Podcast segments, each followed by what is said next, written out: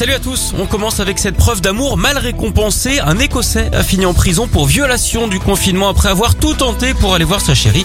Ce garçon de 28 ans voulait la rejoindre sur l'île où elle habite. Il n'a donc pas hésité à prendre un jet ski pour la toute première fois, à piloter pendant 4 heures et 40 km dans une mer déchaînée et glacée.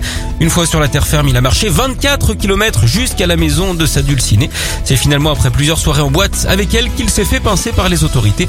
Il a écopé de 4 semaines de prison ferme. C'est quand même un comble hein, que sa volonté de faire l'envoie en tôle. On reste au Royaume-Uni avec une mère et sa fille qui ont frôlé la mort récemment. En se promenant sur la plage, Jodie et Isabella découvrent un objet qu'elles prennent pour un fossile. Alors quand on dit fossile, on parle d'un objet d'archéologie évidemment, hein, pas d'un fossile à mettre sur les yeux, ce serait une véritable mascara. Bref, elle décide donc de le ramener chez elle comme élément de décoration. Ce qu'elle ne savait pas, c'est qu'il s'agissait en réalité d'une grenade datant de la Seconde Guerre mondiale. L'engin a fini par exploser dans leur évier. Aucune d'entre elles heureusement n'a été blessée. Leurs amis les ont bombardés de textos hein, pour leur demander de ne plus rien ramasser sur la plage. À ce propos, vous savez quel est l'acteur qui reçoit le plus de messages justement Mail Gibson.